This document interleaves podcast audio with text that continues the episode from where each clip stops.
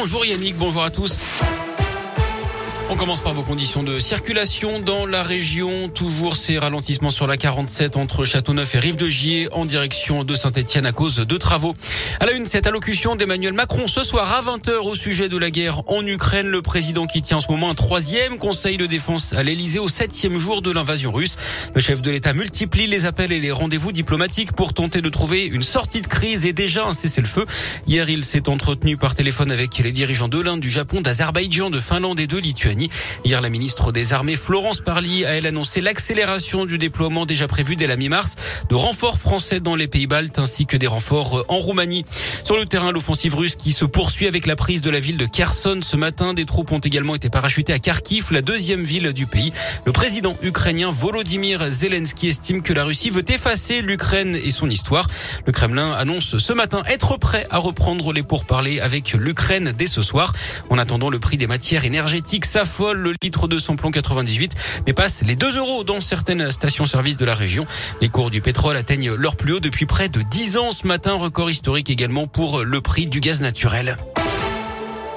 Emmanuel Macron qui voit également l'échéance présidentielle se rapprocher. Dernier jour pour s'inscrire en ligne sur les listes électorales pour la prochaine élection. Sinon, vous avez jusqu'à vendredi hein, pour que votre mairie reçoive le formulaire papier. Je vous rappelle que le premier tour aura lieu dans 39 jours. Ce sera le dimanche 10 avril. Ils sont pour l'instant 11 candidats sur la ligne de départ. Marine Le Pen, Éric Zemmour et Nicolas Dupont-Aignan viennent d'obtenir leurs 500 parrainages. Christiane Taubira, elle, en est loin. Elle n'a que 147 signatures pour l'instant. Elle doit prendre la parole dans la journée. Dans l'actu local, c'est 2,30 jugé en comparution immédiate pour avoir semé le trouble dans des bus et dans un magasin à Clermont-Ferrand, le plus souvent sous l'emprise de l'alcool. Pour une série de tentatives de vol avec violence d'outrage ou de menaces pour lesquelles on compte une dizaine de victimes.